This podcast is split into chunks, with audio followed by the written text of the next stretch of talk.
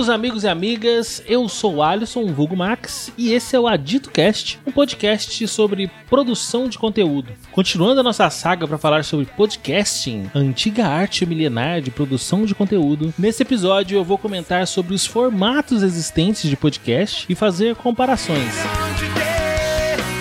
Existem muitos formatos e às vezes há maneiras diversas de fazer o mesmo formato. Quando falamos de formatos de podcasts, é, é possível que se confunda com a categoria. É importante entender que são coisas completamente diferentes. Enquanto o formato diz respeito à parte técnica, à parte de produção, a categoria diz respeito ao conteúdo, aos temas que você quer trazer para o programa. Em outras oportunidades, eu vou trazer aqui algumas categorias que mais se destacam, porque categoria são mais complexas que formato de longe. Os formatos são o que define o tipo de edição que você vai fazer, a quantidade de membros da bancada, a quantidade de pesquisa que você precisa para a pauta. Para facilitar, eu trouxe aqui alguns exemplos. Vou deixar aqui na descrição do episódio as fontes que eu usei, todos os podcasts que eu indicar também aqui, que eu citar, vão estar também na descrição.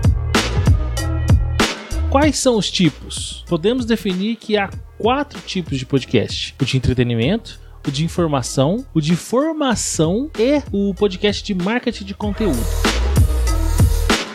Podcast de entretenimento são programas que, mesmo que tenham um conteúdo bem elaborado, foram feitos para entreter sem maiores pretensões. Entretenimentos são o tipo mais recorrente no Brasil, provavelmente no mundo também. Entre os modelos de podcast de entretenimento, podemos citar duas subcategorias, que são storytelling e bate-papo. Em storytelling, a gente está se referindo ao tipo de programa que conta uma história, um programa completamente roteirizado. Nesse modelo, eu adoro os programas do Teatro Escuro do Pensador Louco, que são o Desleituras, um quadro onde ele e alguns convidados fazem leituras de contos independentes e algumas séries que ele lança, como A Queda do Véu. Diferente do audiolivro, que é uma leitura mais simples, o valor de produção de um podcast de storytelling é bem maior, podendo se comparar ao que foram as radionovelas, porém mais mais digital e com roteiros mais próximos do que seria um filme. Enquanto os audiolivros têm geralmente apenas uma pessoa narrando a leitura toda, nos podcasts de storytelling costuma ter várias pessoas interpretando os personagens e existem vários efeitos sonoros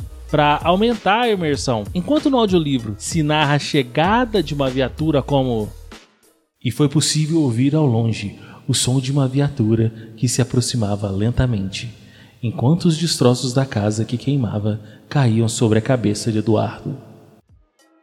O podcast de storytelling simplesmente adiciona os elementos no áudio e complementa com alguma fala do personagem, algo como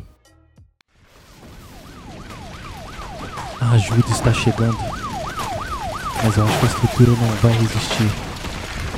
Ah!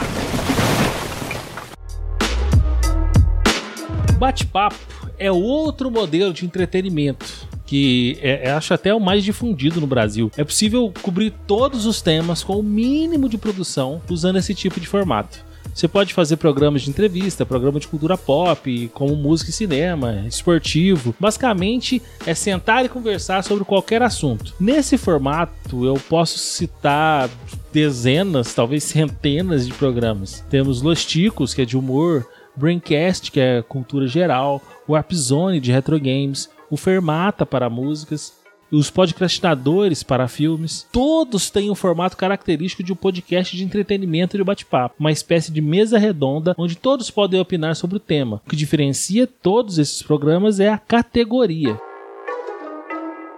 No podcast informativo, eles são um formato que demanda muito conhecimento e pesquisa. Podem ser programas com caráter jornalístico, programas de história. O importante nesse formato é querer passar a informação mais precisa que o podcast de entretenimento. Para ficar bem claro, eu vou citar dois programas que lidam com notícias, mas um é entretenimento e o outro informativo.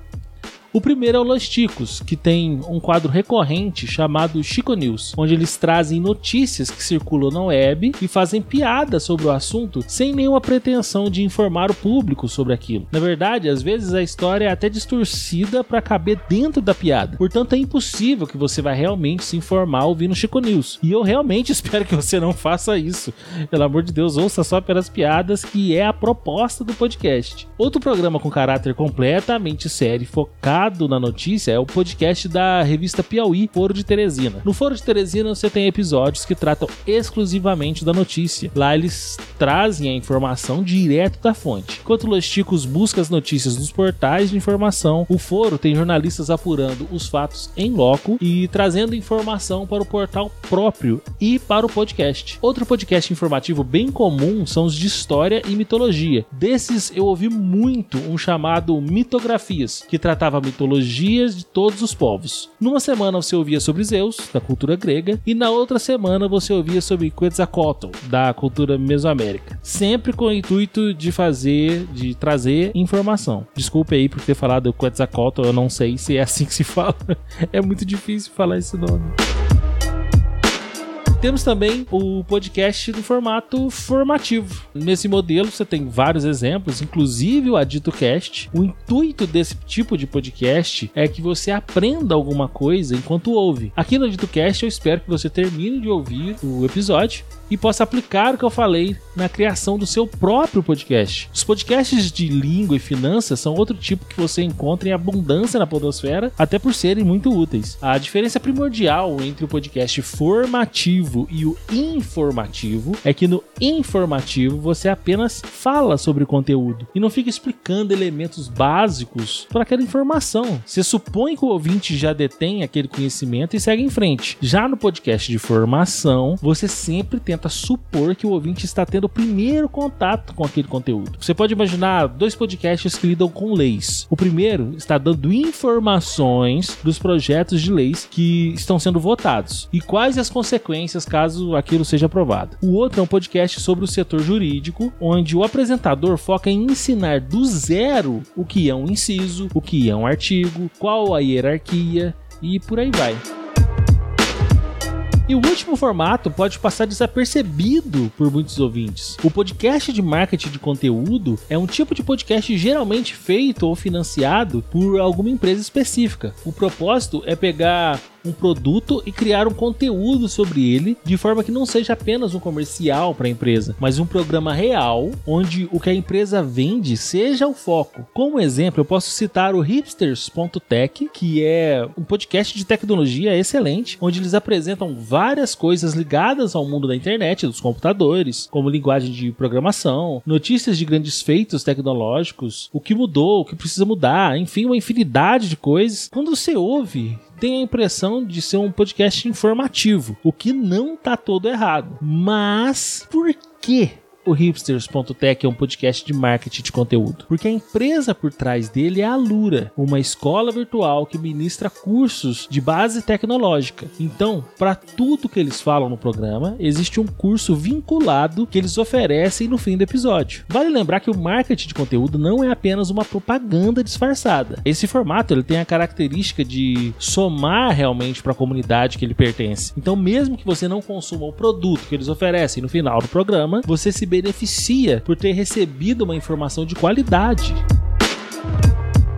E chegamos ao fim de mais um episódio do Adito Cast, um podcast que fica mais divertido de fazer a cada semana, quando vamos aprofundando mais e mais na produção de conteúdo. Nesse episódio falamos sobre quatro formatos recorrentes de podcast: o de entretenimento, o informativo, o formativo e o de marketing de conteúdo. A base da pauta foi tirada do site da agência IMA, IMMA. O link está citado aí nas fontes, junto com os links para os podcasts que eu comentei aqui. Eu quero agradecer você que ouviu esse programa até o fim e pedir para que você compartilhe, indique o Adito Cast para um amigo e ajude a gente a crescer. Se quiser entrar em contato comigo, basta mandar uma mensagem pelo Instagram, adito_cast ou adito Colab, ou pelo e-mail também aditocolab@gmail.com. Também tá linkado aí na descrição. Eu vou ficar muito feliz em receber o seu feedback. Ouçam também meu outro projeto, o Profissão Perigo, onde eu entrevisto profissionais de áreas diversas, formados ou não, para que eles ensinem o Jump of the Cat das suas profissões. Obrigado por terem ouvido até aqui.